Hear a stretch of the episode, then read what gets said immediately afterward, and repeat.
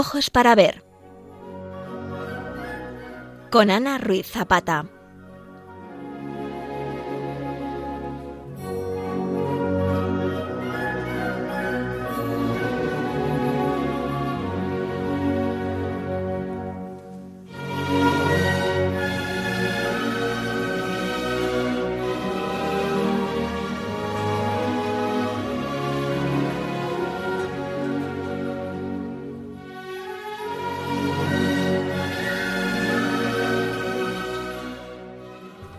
Queridos oyentes de Radio María, en este mes de octubre la Iglesia celebra a grandes santos que han sido faros de fe para múltiples generaciones de cristianos a lo largo de todo el mundo. Hoy vamos a incluir en nuestro programa a uno de los más universales, San Francisco de Asís, comentando las pinturas que sobre él se pintaron en la Basílica Superior de la gran obra dedicada al santo en su ciudad natal, Asís nos presentan un recorrido gráfico por su vida y son obras decisivas en el contexto de la pintura renovadora del Trecento italiano. En el interior de Italia, en la región de la Umbria, en la provincia de Perugia, está Asís, una pequeña ciudad que en el siglo XIII se convirtió en gran centro de la cristiandad por ser el lugar de nacimiento, muerte y tumba de San Francisco. En su honor se levantó entre los años 1228 a 1253 la Basílica, un lugar de glorificación del santo. La basílica tiene gran importancia desde el punto de vista religioso al ser sede de la orden franciscana y tratarse de una parada fundamental para muchos peregrinos, pero también lo tiene desde el punto de vista artístico al contar con obras, aparte de la propia arquitectura, con obras pictóricas como el ciclo de la vida de San Francisco en los frescos que hoy vamos a comentar. En marzo de 1228, Fray Elías, que era el general de la orden y máximo responsable del proyecto, recibió de Simone de Pucciarello el nombre del Papa un terreno al oeste de la ciudad, al lado de las murallas. Según la tradición, había sido el propio Francisco quien indicó el lugar en el cual quería ser enterrado. Se trata de una colina inferior de la ciudad donde habitualmente eran enterrados los sin ley y los condenados por la justicia, y por esta razón se llamaba Collis Inferni, algo así como la colina del infierno. Sin embargo, con la elección de San Francisco se trastocaron sus valores, se derribó el estereotipo y más adelante el Papa Gregorio IX rebautizó la zona como Colle del Paradiso, la colina del paraíso situado junto a la ciudad y a un bosque en su cara norte y desde donde se divisa todo el valle de Spoleto, era un lugar ideal para la vida de los frailes. El 16 de julio de 1228, solo dos años después de su muerte, Francisco fue proclamado santo por Gregorio IX. Al día siguiente, 17 de julio, el Papa y Fray Elías pusieron las primeras piedras para la construcción de esta imponente basílica que albergaría los restos mortales de Francisco y sería la sede de la orden que acababa de nacer. El proyecto consistía en principio en una iglesia y un anejo, que era un palacio o residencia papal, en cuyo semisótano vivirían los frailes, sin otra cosa que un dormitorio común, refectorio y cocina. Es el llamado convento de Fray Elías que se conserva casi intacto aún hoy, después de casi ocho siglos, y nos habla de la humildad, la pobreza y la austeridad de los comienzos del franciscanismo. La realización de la basílica fue encargada a maestros Comanchini. En la época de la construcción, la fama del santo, sin embargo, era universal, y para completar la basílica llegaron ofertas de toda parte del mundo. Todo el complejo arquitectónico fue completado en poco más de un siglo y para eso también acudieron arquitectos, artesanos y pintores de los más grandes que vivían en aquellos años. La amplia arquitectura se configuró en torno al sepulcro que estaba situado bajo el altar de la basílica inferior. Para empezar a construir todo el conjunto tuvieron que levantar unos robustos contrafuertes desde el llano, donde antes estaba el vertedero de basuras. Y en el diseño arquitectónico de la basílica, pues se destacó algo muy peculiar, porque en realidad son dos templos superpuestos e independientes. Cada uno de ellos tiene una nave única con un transepto saliente y un ábside, El inferior, además, es de estilo románico, mientras que el superior es de estilo gótico. Este último es una iglesia ligera cuyas bóvedas quedan contrarrestadas por unos machones cilíndricos como sólidas torres al exterior. Y es el paradigma de la arquitectura franciscana en Italia, una construcción con el nuevo concepto de planta ad aula, porque no solamente era iglesia para los frailes, sino que estaba abierta para recibir a todo el pueblo que iba a escuchar sermones o a presenciar debates teológicos. Francisco había sido primero provisionalmente enterrado en la iglesia de San Jorge, la iglesia donde tiempo atrás él había aprendido a leer. Esta iglesia hoy día es parte de la Basílica de Santa Clara porque en 1260 allí se trasladaron las clarisas cuando se tuvieron que establecer por motivos de seguridad dentro de las murallas de Asís. Pues bien, el 25 de mayo de 1230 se transfirieron los restos mortales de Francisco a la basílica que se construía en su honor. La basílica inferior ya estaba terminada y era probablemente una construcción rectangular con una simplicidad propia del franciscanismo. Este edificio original hoy no lo vemos así porque corresponde a las arcadas segunda, tercera y cuarta de la actual iglesia que luego describiremos. Fray Elías trasladó el sarcófago de piedra con estos restos de San Francisco y lo hizo protegiéndolo con una jaula de hierro. Lo depositó debajo del altar mayor con muchas precauciones, por lo que quería era evitar que los robaran, que robaran estos restos y debido a tantas precauciones, durante siglos se perdió incluso la memoria del punto exacto donde se encontraba el cuerpo. En diciembre de 1818, es decir, seis siglos después, con autorización del Papa Pío VII, se redescubrió la tumba del santo, y entonces se excavó la cripta que hoy podemos ver, que en principio fue realizada en estilo neoclásico. Sin embargo, contrastaba demasiado con el resto de la construcción, por eso entre 1925 y 1932 fue modificada por un proyecto del arquitecto Hugo Tarqui, según el estilo neorrománico que era más acorde con la arquitectura que le rodeaba. La celda funeraria que construyó Fray Elías hoy se puede ver formando parte de un grueso pilar que sostiene el altar mayor de la basílica inferior. Una ventana abierta en la parte delantera permite ver en su interior el sarcófago con las rejas de hierro, tal como fue depositado allí en 1230. Dentro hay una urna metálica dorada, que es ya de 1818, y que contiene otra más moderna, transparente, del año 1978, que ha sido la segunda vez en que se efectuó un reconocimiento de los restos del santo. Una vez que se depositaron los restos de San Francisco en su nueva sepultura, se completó el proyecto de la iglesia en un tiempo récord. En 1236 estaba ya concluida la Basílica Superior, que se edificó, como antes decíamos, en estilo gótico. El arquitecto de la basílica fue, según dicen las fuentes, Jacopo Tedesco, es decir, un arquitecto alemán que conocía el nuevo estilo gótico que se estaba imponiendo en el resto de Europa y que fue el que se aplicó, como decíamos, a esta nueva iglesia.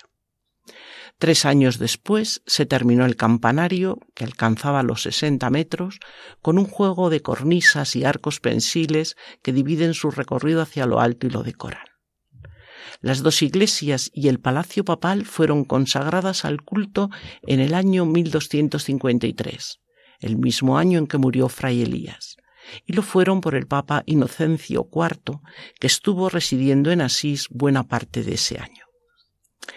La basílica inferior eh, hoy día la podemos ver, pues, eh, debido a la pendiente de la colina por donde, por donde está situada, con una entrada que está en el lado izquierdo de la nave y precedida de un atrio renacentista y un ingreso que tiene lugar a través del elegante portal gótico de la segunda mitad del siglo XIII que se decora con un rosetón en la parte superior y luego mosaicos y mayólicas coloreadas que también son del siglo XIII pero que hoy casi están desaparecidas por completo.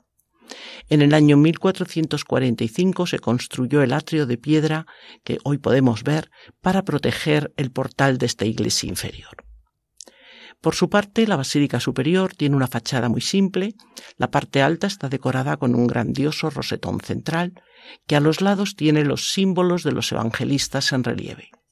mientras que la baja está enriquecida por el majestuoso portal, que es la única referencia externa de la arquitectura gótica. La basílica, como decíamos, tanto la superior como la inferior, forma parte de un complejo monumental franciscano, porque frente al atrio que precede el ingreso a la basílica inferior está el antiguo oratorio de San Bernardino, que se construyó en torno a la mitad del siglo XV y tras el portal se entra en el Sacro Convento, donde además de la comunidad de frailes menores conventuales, que son los encargados de custodiar la basílica, hay un centro muy importante de documentación, un fondo de documentos y de libros especializados en temas franciscanos. Desde el año 1289, Nicolás IV, primer papa franciscano de la historia de la Iglesia, le concedió el estado de Iglesia papal por eso toda la basílica está sometida a la directa jurisdicción del pontífice. En 1754 el Papa Benedicto XIV le otorgó la categoría de Basílica Patriarcal y Capilla Papal. Y el 8 de agosto de 1969 San Pablo VI determinó que la basílica pasaría a estar regida por un cardenal como legado suyo. El 26 de septiembre de 1997, a las 2.33 de la madrugada, un fuerte temblor de tierra afectó las regiones italianas de la Umbria y las Marcas. Unas nueve horas más tarde, otro terremoto se repitió en la zona, provocando la muerte de dos frailes y otros dos personajes que eran técnicos que estaban allí supervisando los daños que el primer terremoto había provocado en la Basílica Superior. Ambos seísmos causaron profundas grietas, derrumbe de la bóveda en dos puntos e ingentes daños en el tímpano del transepto. 130 metros cuadrados de fresco medievales se redujeron a miles de fragmentos. La basílica permaneció cerrada hasta el 29 de noviembre de 1999 debido a trabajos de conservación y restauración. Tras reconstruir la mampostería de los tres tramos derrumbados, los restauradores italianos lograron reposicionar buena parte de los fragmentos coloreados de los frescos que se encontraron entre los escombros. Fue como recomponer un rompecabezas gigantesco, un trabajo que fue posible gracias a nuevas tecnologías digitales puestas al servicio del arte medieval.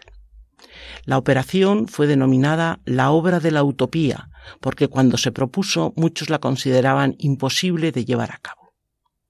El templo que alberga el cuerpo del santo, sin embargo, volvió a ser así el destino del camino espiritual y físico de miles de peregrinos. Durante todo el siglo XII, la denominada Escuela de San Marcial de Limons, principal centro de producción polifónica, eh, hizo algunas piezas muy interesantes como el Conductus que ahora vamos a escuchar y que se llama Jubilemus Exultemus. Fue escrito en torno al año 1100 y es considerado el más antiguo de los manuscritos que se deben a esta escuela. Está compuesto sobre un texto tropado, un poema latino de ocho versos que concluye con Benedicamos Domino responde al estilo de órgano florido en el cual una voz organal muy melismática se superpone a una voz principal de estilo silábico. Pero esta voz principal no está basada en un canto llano previo, sino que es de nueva creación.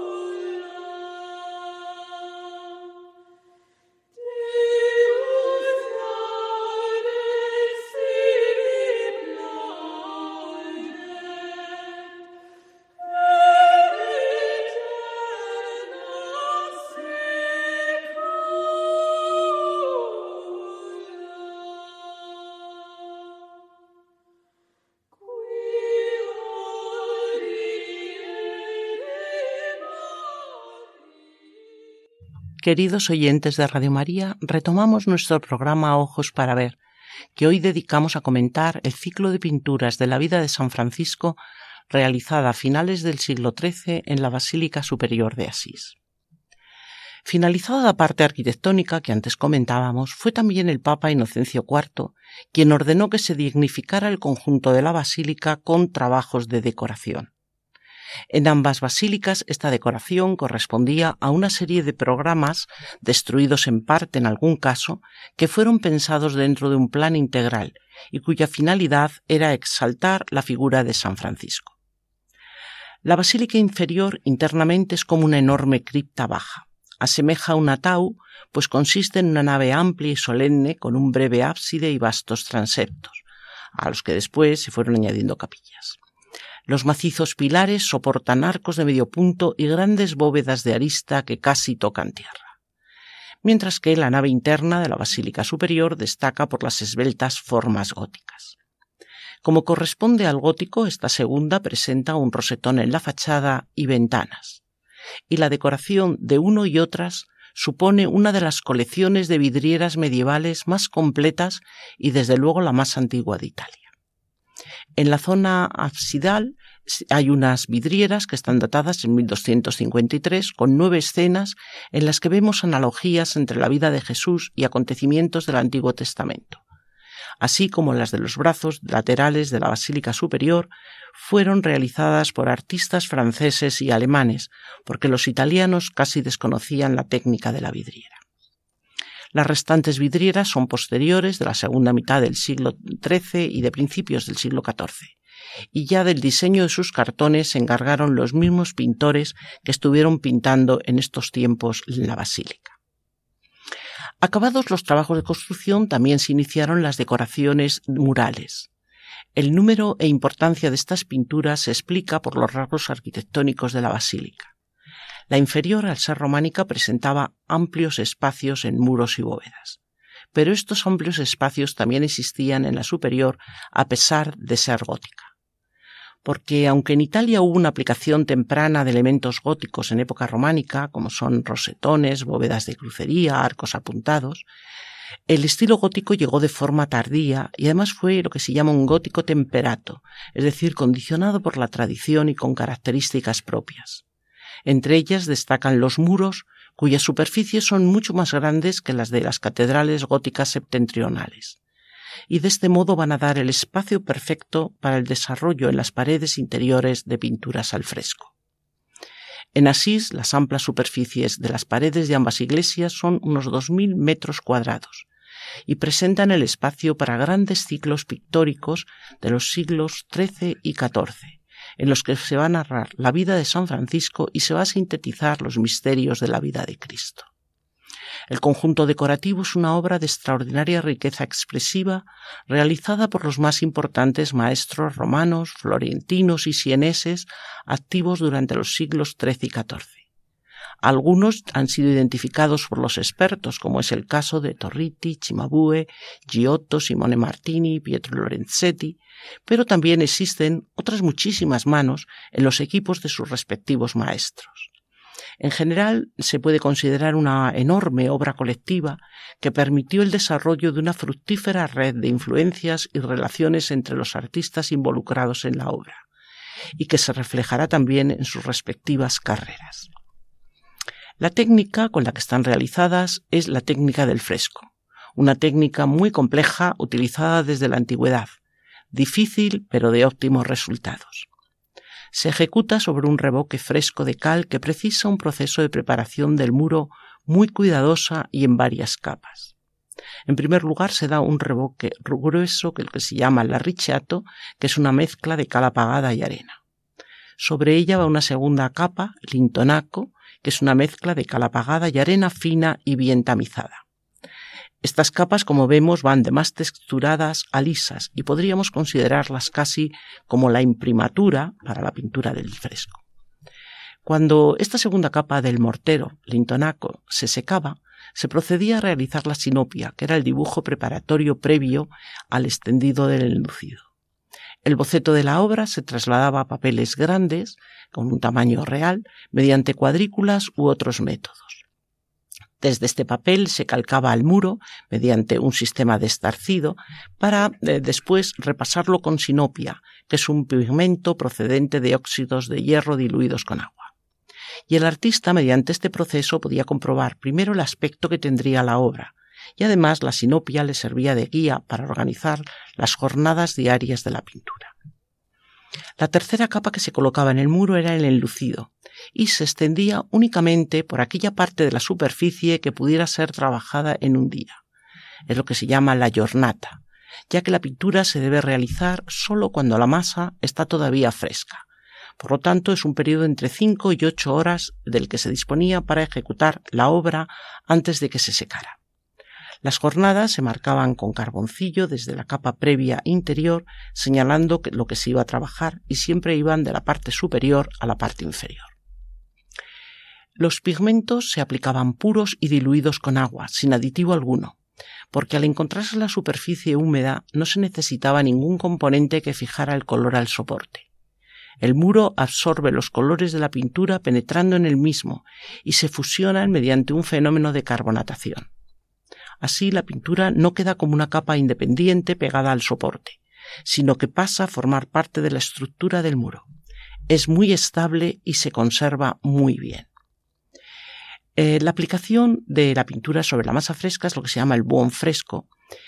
Provoca que solo puedan emplearse unos colores químicamente inertes, resistentes a la cal y a la acción atmosférica, lo cual limitaba la paleta del artista. Además, tampoco permitía hacer ningún tipo de modificación. Por eso se complementaba a veces con otras técnicas que permitían matizar detalles. Estas técnicas son el fresco seco, que consistía en aplicar pigmentos mezclados con agua de cal cuando el muro y la pintura ya estaban secos, o simplemente una pintura que se llama a seco, que era pintar con el muro ya seco y sin emplear la disolución en agua de cal. Es decir, se utilizaban pues mm, otros, otros medium, como puede ser la caseína, el huevo, etc. En la decoración de la basílica inferior encontramos las pinturas más antiguas de la basílica. Son obra de un autor desconocido llamado Maestro de San Francisco y presentan en paralelo episodios de la vida de Cristo, de la vida de San Francisco. Fueron algunos fueron dañados por la posterior apertura de capillas laterales a lo largo del siglo XIV. Con posterioridad también intervinieron en esta iglesia otros artistas ya conocidos como Cimabue, Giotto y su taller, Simone Martini, Lorenzetti. A inicios del siglo XIV, Giotto y sus discípulos trabajaron en los cuatro plementos de la bóveda central que se curvan sobre el altar papal de la basílica como un inmenso baldaquino de colores. Y en ellos los temas son muy interesantes porque presentan la apoteosis de San Francisco de Asís y la alegoría de los tres votos, obediencia, pobreza y castidad. En cuanto a los frescos de la Basílica Alta de San Francisco, se iniciaron poco después de terminada la iglesia, cuando en el pueblo estaba todavía muy vivo el recuerdo del santo. Cronológicamente empezaron a hacerse en la zona del presbiterio, representando historias de María, historias del Apocalipsis y de los apóstoles. Y luego, a lo largo de las paredes de la nave, se fueron articulando. En la parte superior, historias del Antiguo y Nuevo Testamento, y en la inferior, las historias que más nos interesan, que son el ciclo de la vida de San Francisco. En cuanto a los autores, las fuentes identifican, por una parte, maestros góticos europeos anónimos y chimabue que decoraron la basílica superior en el presbiterio, crucero y brazos laterales. Con posterioridad aparecieron maestros romanos como Giacomo Torriti y otros anónimos que continuaron en las paredes superiores. Y se adjudican a Giotto los frescos de la parte inferior de las paredes.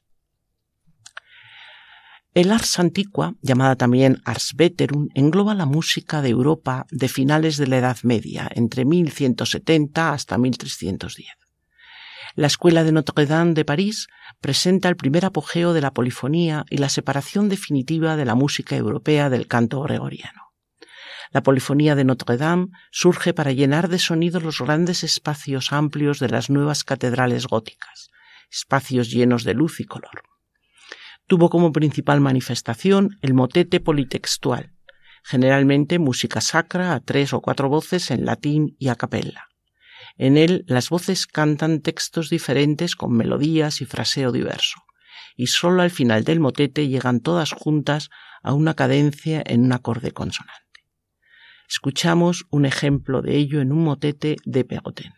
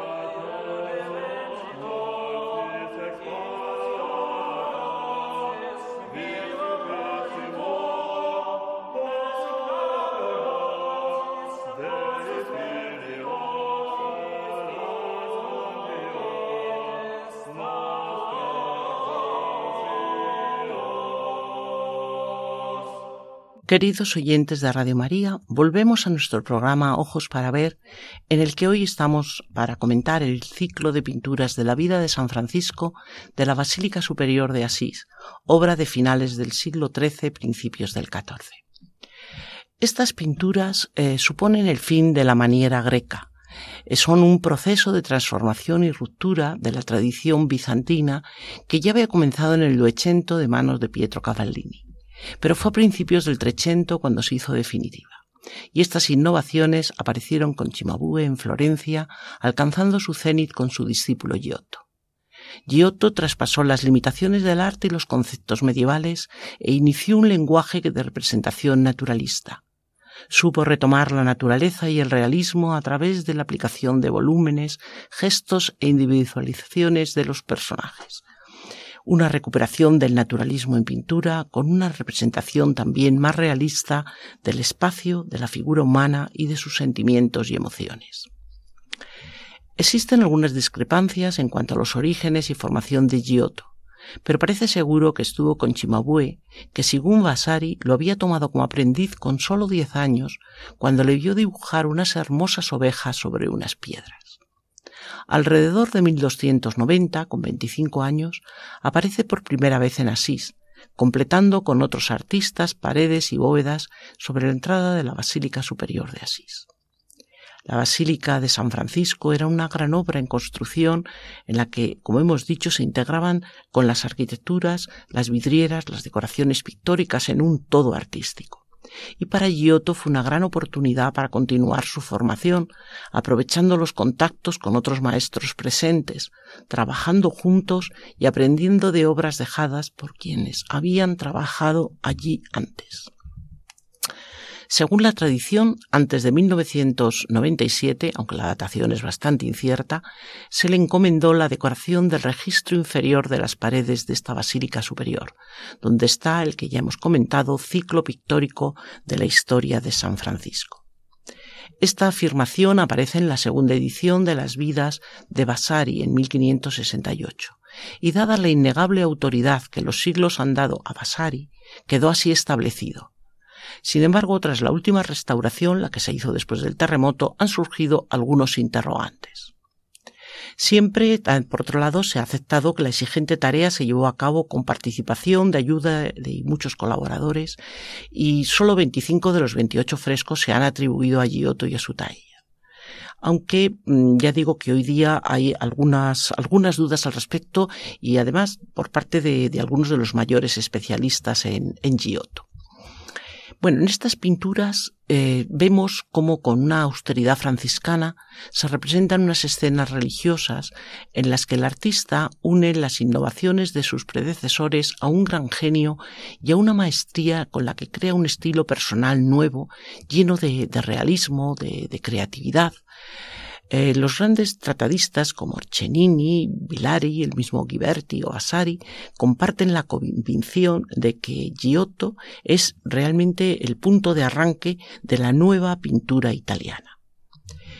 La obra que vemos en Asís, en su conjunto, denota desde luego una concepción nueva de la pintura, por la atención que presta el artista a la creación, por ejemplo, de, efectos espaciales, de la integración de las figuras con los elementos arquitectónicos y sobre todo una inspiración que viene directamente del natural, con lo cual vemos que rompe con la estilización y el hieratismo que habían sido propios de la tradición bizantina. Con estas pinturas se creó una narrativa visual perpetua de la vida del santo. Y ya digo, marcaron el declive definitivo del arte bizantino en Occidente a favor del nuevo lenguaje artístico italiano que poco después florecería en el Renacimiento y rompió con todos los convencionalismos iconográficos.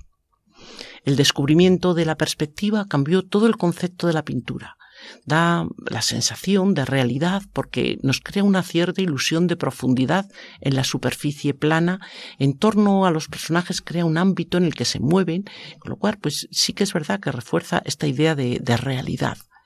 Para la concepción del espacio, además, tenemos que utiliza distintas técnicas. A veces es perspectiva central, otras son vistas desde arriba, escorzos, disposición en casas, en cajas espaciales que están abiertas al espectador y presentan escenas a modo de viñetas, pero crean así la ilusión de profundidad, aunque bueno, parezca un poco, nos puede parecer un poco ingenuo, ¿no? Un poco casi como montajes escénicos. Descubre, por otra parte, Giotto el paisaje, es el primero en desterrar los fondos dorados trecentistas y sustituirlos por el azul del cielo, aunque todavía conserve algunos elementos convencionales, como por ejemplo las montañas, que pinta en forma de rocas de perfiles angulosos. Es muy frecuente también que el marco de fondo sea urbano. Las composiciones tienen una admirable claridad y armonía en el esquema y una monumental disposición de masas, y todo ello con una estructura muy lógica porque subordina todo elemento secundario al centro dramático de la narración. Realza la solemnidad y el dramatismo de las escenas con sus colores la verdad es que su paleta era bastante sobria, porque utiliza el tierra verde, tierra sombra, tierra roja, ocre amarillo, blanco de San Juan, cobalto y verde esmeralda pero mm, aunque son reducidos en cantidad, son riquísimos en sus gradaciones, y eso sí que era algo que no se conocía hasta que él pinta. Por otra parte, también nos interesan mucho sus figuras sólidas, con volumen, con corporeidad. Entre ellas, además, deja como aire y espacio, y les da un modelado prácticamente escultórico, con mayor densidad en la parte baja, una caída vertical de pliegues de los ropajes y una gran estabilidad de las figuras. Por otra parte, son además personajes que muestran sentimientos. Los gestos indican relación entre ellos y un cierto estudio psicológico muy cercano a la religiosidad franciscana que abría el cristianismo a la naturaleza. Después de 1300, Giotto fue ya el pintor más cotizado de Italia y estuvo trabajando en otros lugares, aparte de Asís, en Roma, en Nápoles, etc. Pero en varias ocasiones regresó a Asís, donde decoró, como ya hemos comentado, en la basílica inferior la citada bóveda del altar mayor, con esa alegoría de San Francisco y de los votos, que es una de las cumbres también de su pintura. El arte profundamente innovador del maestro no dejó indiferentes a sus coetáneos. En su tiempo gozó de una fama inmensa. Muchos de sus discípulos perpetuaron sus conquistas hasta finales del siglo XV pero sobre todo se considera que sus verdaderos epígonos artísticos fueron ya en el Renacimiento Masaccio y Miguel Ángel. Guillaume de, de fue un compositor francés y poeta, autor muy prolífico del siglo XIV tanto en el ámbito de la música como la poesía. Los franceses denominaron a su música Ars Nova por oposición al Ars Antiqua, que era el nombre que tenía la música en el siglo XIII y desde este momento ese término designa la música europea occidental. Este siglo, em, sin embargo, es más una etapa de continuidad y evolución que una ruptura respecto al anterior. Quizá la obra más conocida de este autor es La Misa de Notre Dame a cuatro voces que constituye un modelo del contrapunto medieval. Es la única obra del compositor con una función estrictamente litúrgica y desde luego la mayor obra musical que compuso. De hecho, es la primera misa completa que aparece escrita de este autor. Vamos a escuchar un fragmento del Kyrie.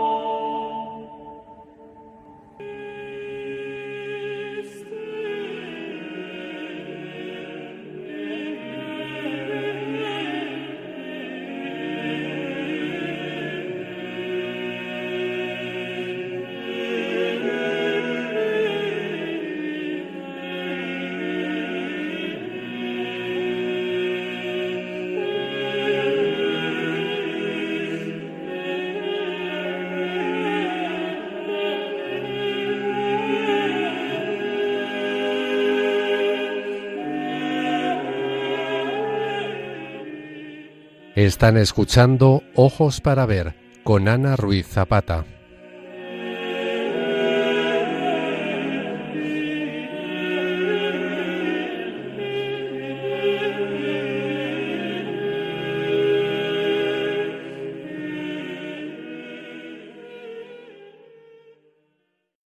Vamos ahora a pasar a estudiar un poco cómo son los frescos de la vida de San Francisco que están en la parte inferior de la nave de la Basílica Superior. Se trata de 28 escenas que están sacadas de la leyenda mayor de San Buenaventura, que a finales del siglo XIII constituía la biografía oficial del santo. La paternidad de Giotto respecto a este ciclo decíamos que fue sostenida por Vasari y hoy puesta en duda por muchos estudiosos. Está comprobado que la ejecución del primer fresco y de los tres últimos se atribuyen a un alumno llamado Maestro de Santa Cecilia. Otros estudiosos dicen que Giotto intervino en la mayor parte de las escenas y que si hay variaciones estilísticas, pues se deben a la maduración formal del propio autor y también, por otro lado, a la ayuda de muchos alumnos de su taller. Pero sin embargo, en lo que la opinión es unánime es que todo hay que atribuirlo a una sola mente que hizo la estructura general y que hizo también los dibujos preparatorios. Las escenas que se suceden delante del espectador no son distantes, algo deshumanizado, construido con rígidas fórmulas, sino que son escenas reales, que están acaeciendo delante de sus ojos. Son narraciones que nos invitan a escuchar y a participar de ellas.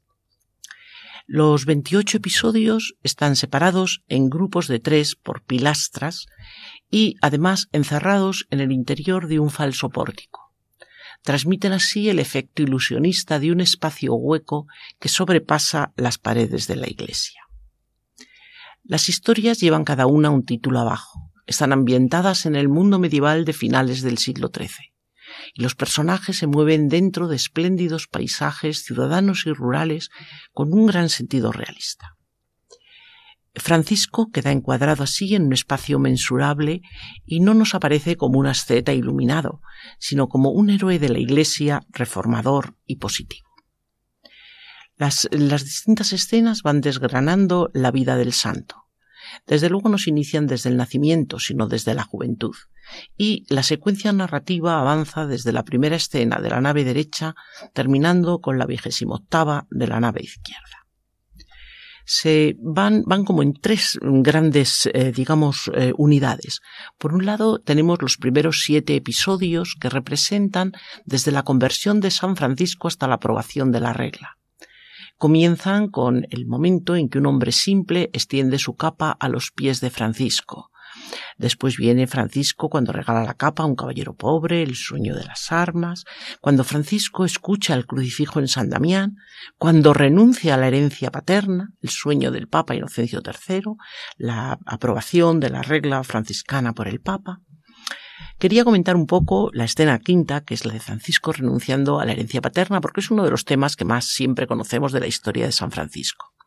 Se desarrolla en un exterior, una calle de la ciudad, y nos presenta a las personas divididas en dos grupos bien definidos, que son como el pasado y el futuro de Francisco. El joven aparece ya medio desnudo, retratado con las manos alzadas hacia Dios que aparece en lo alto. El grupo central de las escenas se considera evidentemente el principal y considera todo el desarrollo de la orden hasta la muerte de San Francisco. Así que comienza con apareciendo Francisco como un nuevo Elías sobre el carro de fuego, el ángel que muestra a Fray Pacífico, el trono preparado para Francisco, la expulsión de los demonios de Arezzo, Francisco ante el sultán de Egipto, el éxtasis de Francisco, la noche de Navidad en Grecho. Quería detenerme aquí en el, tema de, de, Francisco ante el sultán de Egipto, que también es un tema muy conocido, porque durante la Quinta Cruzada San Francisco y un acompañante viajaron a un territorio musulmán para visitar al sultán de Egipto y Siria. El santo predicó ante el sultán y para demostrar su gran fe en la religión cristiana desafió a los presentes a un juicio de fuego, que consistía en que él y un musulmán caminasen por un sendero en llamas con la idea de que el seguidor de la religión verdadera tenía que ser protegido por Dios. San Francisco se ofreció a ir en primer lugar. Al Camil, el califa rechazó el desafío, pero quedó tan impresionado por la fe de Francisco que le dio permiso al santo para predicar en su tierra y para visitar los santos lugares que fueron una gran experiencia para San Francisco.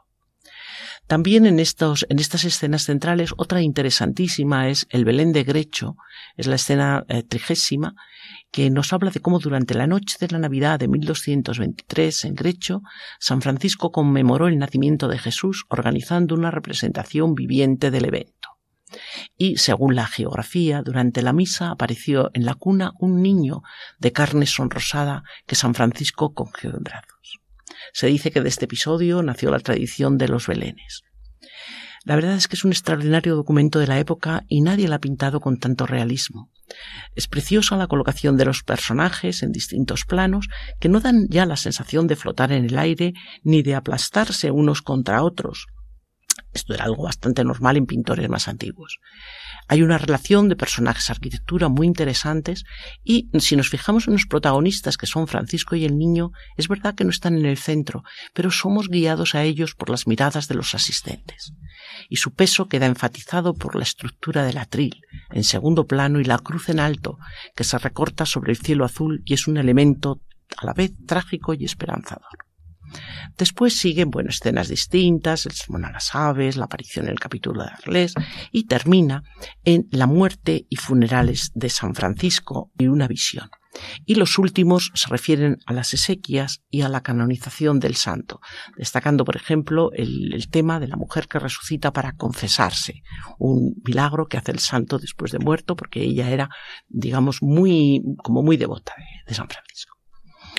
Bueno, San Francisco eh, es muy interesante en, dentro de lo que es la vida de San Francisco sus obras, eh, porque no tenemos datos cronológicos que la documenten, pero sí el espíritu y el ideal franciscano. Y es verdad que la mitad, bueno, muchísimos de estos escritos se han perdido, pero conservamos, gracias a Dios, el Cántico de las Criaturas, que compuso un año antes de su muerte mientras estaba enfermo en una pequeña cabaña oscura cerca de San Damián, y es una lectura pura, creyente, admirada del libro de la creación, de la obra del Padre, y a la vez es su respuesta tierna ante la inmensa dulzura que siente por tan gran amor. Dolce es sentire es una música que se inspira en este cántico, es una inspiración libre. Pertenece a la banda sonora de la película Hermano Sol, Hermano Luna, dirigida por Franco Sefirelli, que, bueno, relata de una manera también muy libre la vida y obra de San Francisco. Y está compuesta e interpretada por Rizzo Ortolani, que es un gran compositor italiano de bandas sonoras para música, para el cine. Vamos a escuchar la interpretación que este canto hace Andrea Bocelli en un concierto que dio en la Basílica Superior de Asís.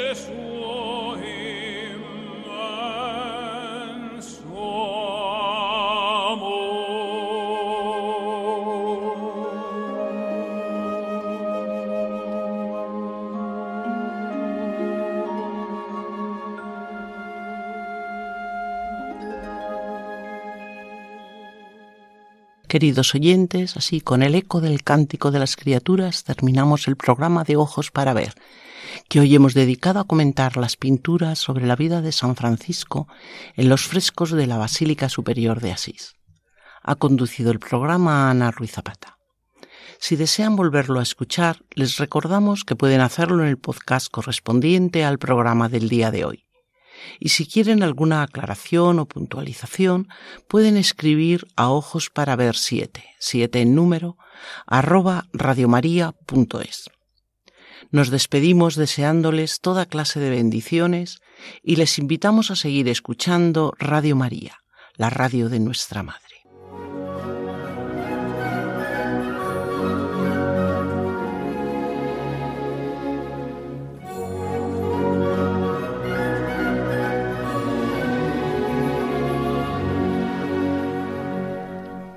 Ojos para ver con Ana Ruiz Zapata.